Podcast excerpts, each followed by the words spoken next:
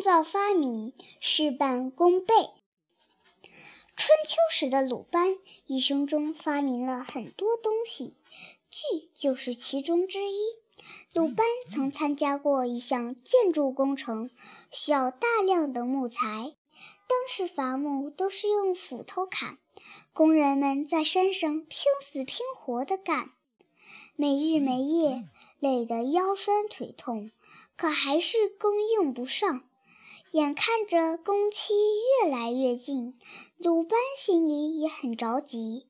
有一天，他上山到采伐工地去检查工作，在爬山的时候，不知什么东西把他的手臂划出了一道道血口子。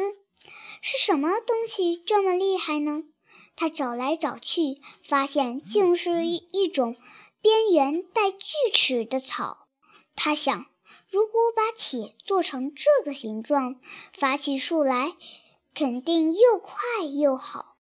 实验的结果果然如此，于是锯这种工具就产生了。